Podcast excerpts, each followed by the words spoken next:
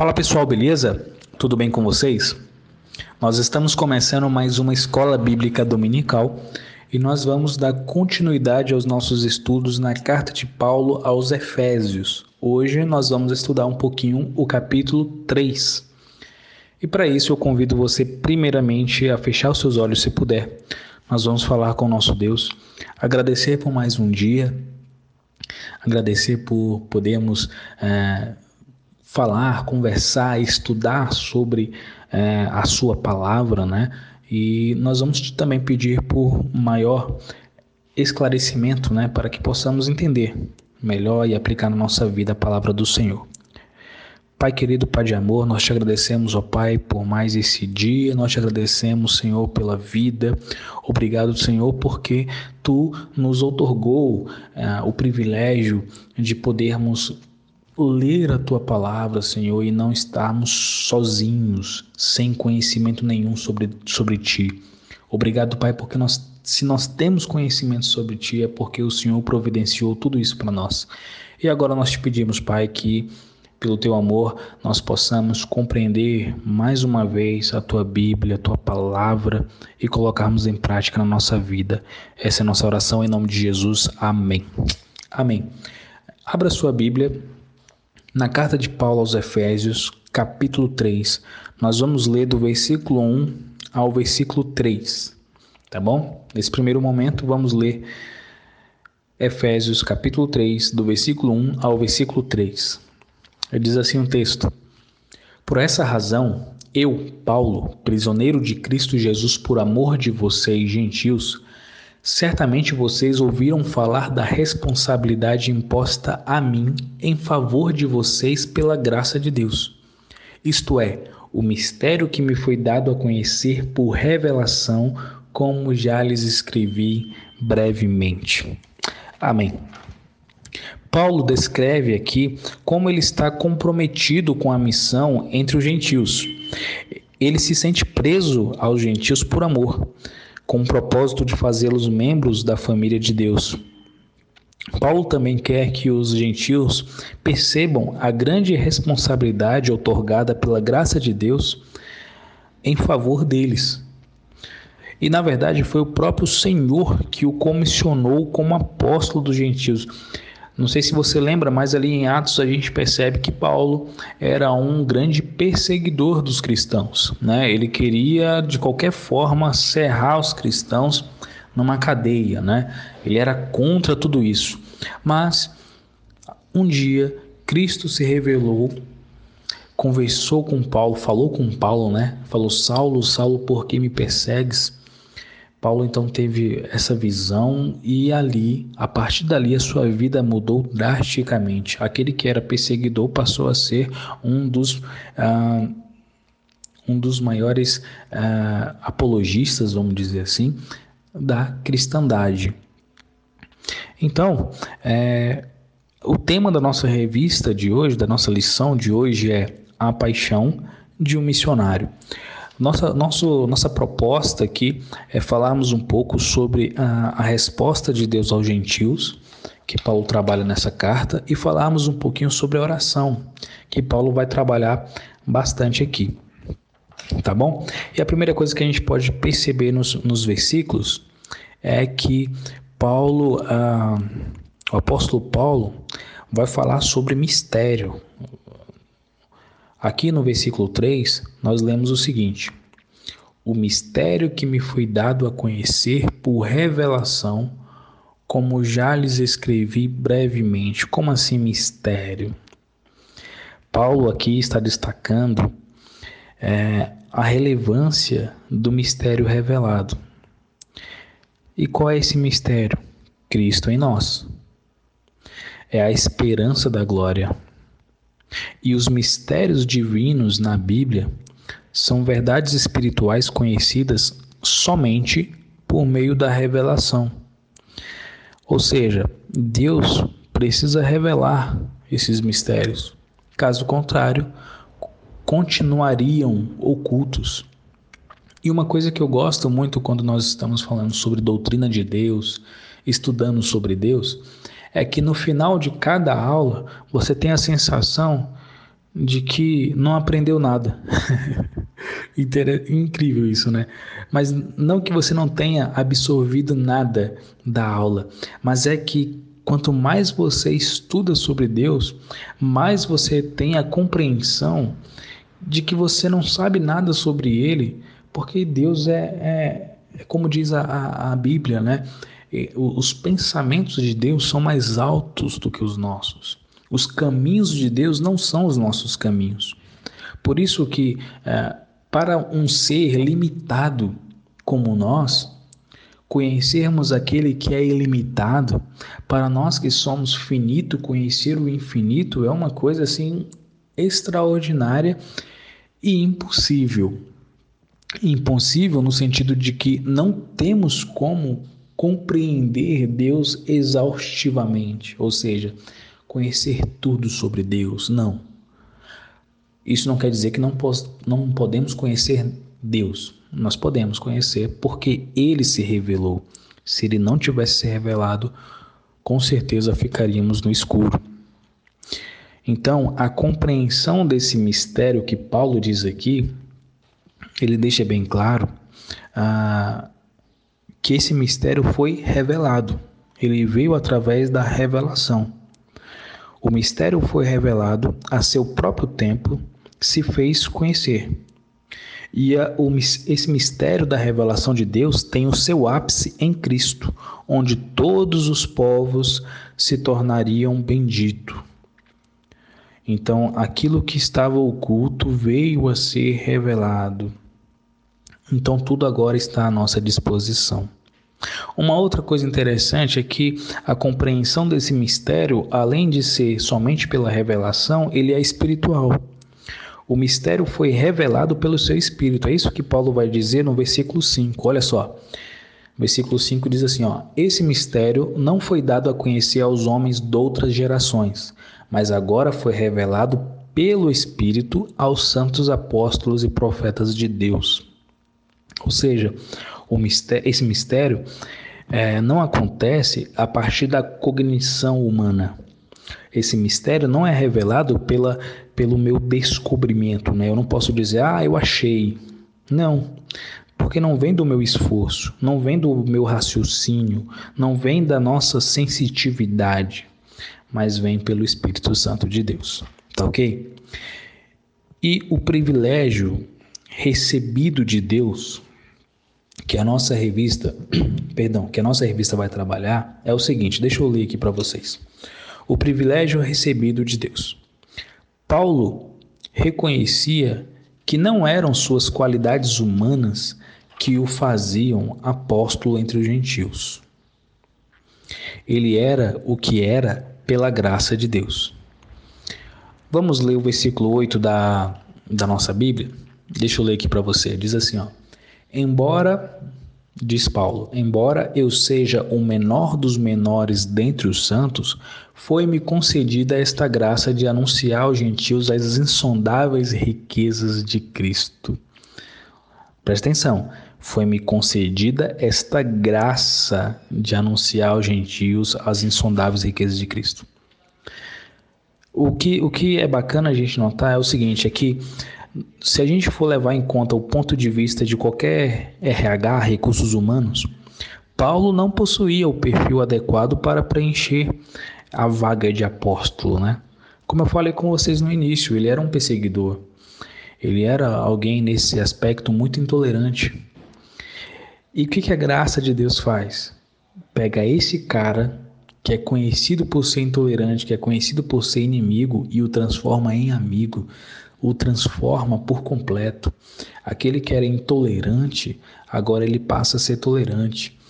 Ele é tolerante a tal ponto que ele visita outras culturas e prega Jesus para todos. Ele consegue dialogar com o diferente. Isso é, é, é, muito bacana. Isso é a multiforme sabedoria de Deus. A sabedoria de Deus que é refletida na igreja e pela igreja. Isso é maravilhoso, meus irmãos. E agora eu quero entrar em um outro ponto com vocês. Nós, falamos, nós falamos aqui sobre a, a, a compreensão do, do mistério que Paulo fala no capítulo 3, mas agora eu quero falar sobre uma outra questão, que é sobre os motivos de oração de Paulo. Abre aí sua Bíblia, capítulo 3, versículo 14. Paulo vai dizer o seguinte, ó, 14 em diante. Por essa razão, ajoelho-me diante do Pai, do qual recebe o nome toda a família nos céus e na terra Oro para que, com as suas gloriosas riquezas, ele o fortaleça no íntimo do seu ser com poder por meio do Espírito. Deixa eu fazer um comentário aqui. Paulo não está ensinando sobre a maneira certa de, olhar, de orar. Não é isso que ele está fazendo aqui. Mas ele destaca: por essa razão, ajoelho-me diante do Pai. Ele se coloca de joelhos. Ele quer destacar não é a maneira que, de, que nós devemos se colocar, mas ele quer destacar nesse trecho aqui os motivos que nos levam a orar. Porém, uma pessoa de joelho em oração quer dizer três coisas basicamente: quer dizer humilhação, quer dizer submissão e quer dizer quer dizer adoração. Eu ainda acrescentaria mais um tópico.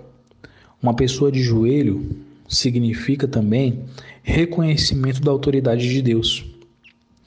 A gente vive num, num mundo onde as pessoas são muito orgulhosas.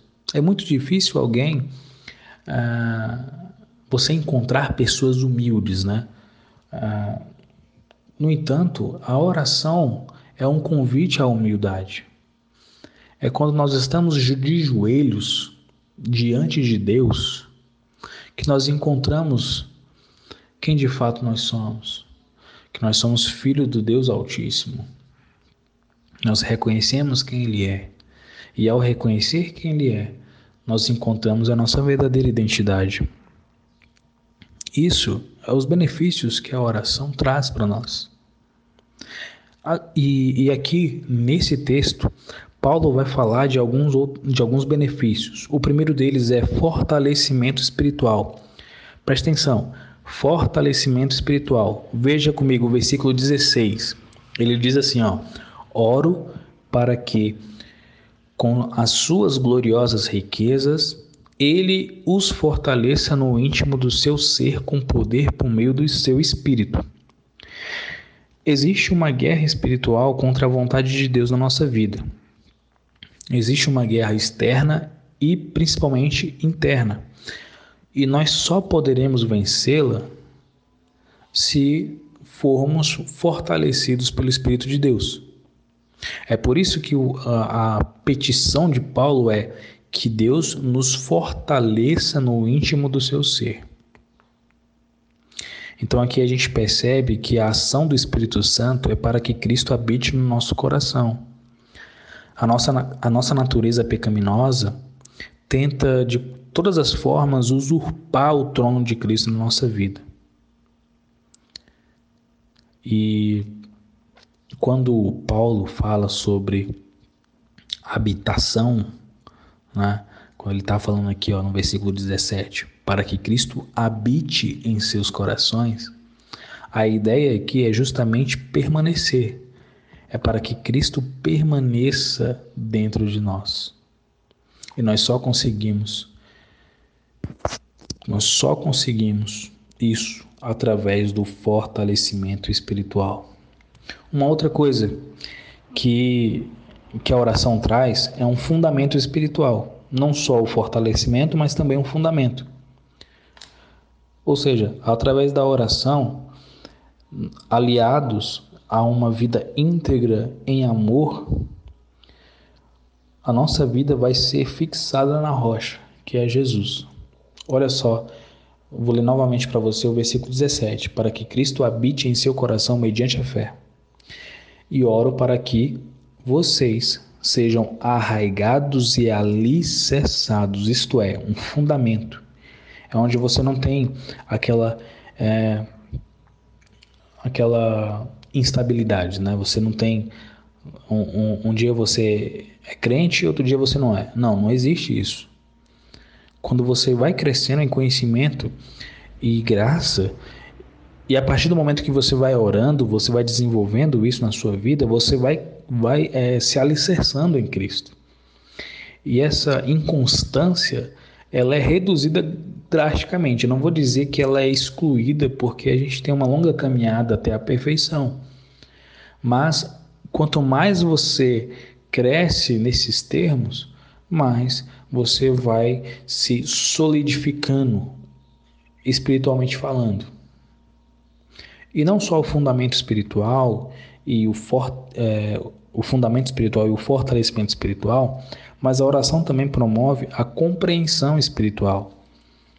No versículo 18, Paulo diz assim, ó, para que possam juntamente com todos os santos compreender a largura, o comprimento, a altura e a profundidade.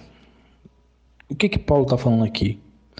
Paulo está dizendo que as coisas espirituais só são discernidas espiritualmente. Então, as maravilhas de Deus não são conhecidas pela nossa capacidade acadêmica, não tem a ver com o nosso currículo, não tem a ver com as minhas aptidões físicas, não. Não tem a ver com teoria, não tem a ver com a ciência humana. Apenas a mente espiritual pode perceber a ação do imensurável amor de Deus. Tá ok?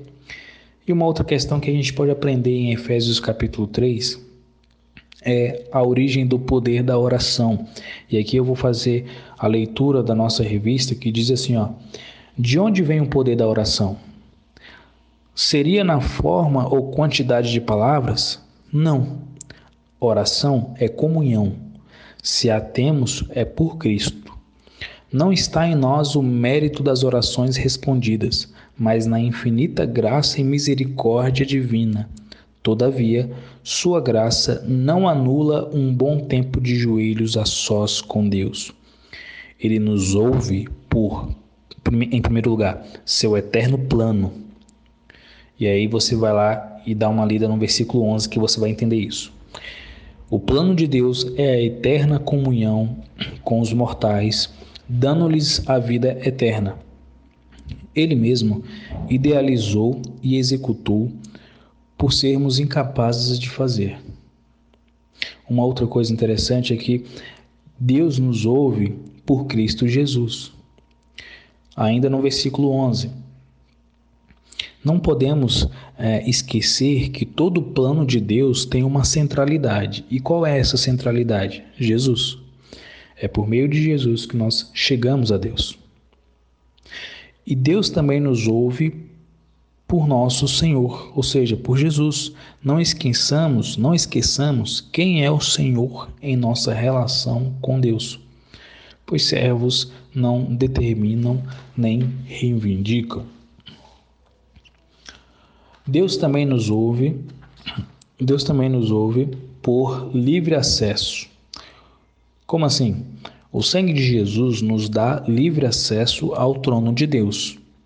Então hoje nós temos um novo e vivo caminho. E Deus também nos ouve pela confiança, a confiança que nós exercemos pela fé. Nossa confiança não está fundada em nossos méritos. Nossa confiança advém da fé em Cristo Jesus. Gente, a gente conversou sobre isso por várias vezes. Quando nós falamos é, sobre a carta de Paulo aos Gálatas, quando nós trabalhamos o Antigo Testamento, os livros sapienciais, nós falamos muito sobre graça. Então, mais uma vez aqui, que isso é sempre importante lembrar. Não é pelos nossos méritos, é pela graça de Jesus. O apóstolo Paulo demonstra preocupação que os seus é, não esfriem na fé. Ele tem essa preocupação. Ele se preocupa que a sua prisão ou as dificuldades que os seus ouvintes iriam enfrentar com prisões ah, tivessem alguma um reflexo no esfriamento da fé deles. Ele se preocupa com isso. Então é por isso que ele lembra eles, porque ele mesmo está sofrendo. Então no versículo 13, ele diz assim, ó: Portanto, peço-lhes que não se desanimem por causa das minhas tribulações em seu favor, pois elas são uma glória para vocês. Que bacana, né? E o desfecho dessa magnífica oração do apóstolo trata de dois pontos muito importantes. Em primeiro lugar, o Deus que responde às orações. Capítulo 3, versículo 20. E em segundo lugar, quem é digno de glória para sempre, que é o versículo 21. Algumas verdades nos saltam aos olhos nessa primeira parte. Deus é o tema central de sua oração. Essa é a marca da verdadeira oração que evidencia o que Deus é. Deus é onipotente para fazer, pois ele faz o impossível. Deus é piedoso para fazer o que lhe pedimos, pois ele nos ouve. Deus também é onisciente para saber nossos pensamentos. Deus é surpreendente e age de maneira superabundante, pois sempre faz mais infinitamente mais do que tudo que pedimos ou pensamos. Bem, basicamente esse é o conteúdo do capítulo 3 de Efésios. Espero que vocês tenham aprendido, tenham gostado e qualquer dúvida podem conversar com a gente, tá bom? E nós nos veremos na próxima aula, lição de número 8. Beleza? Um grande abraço.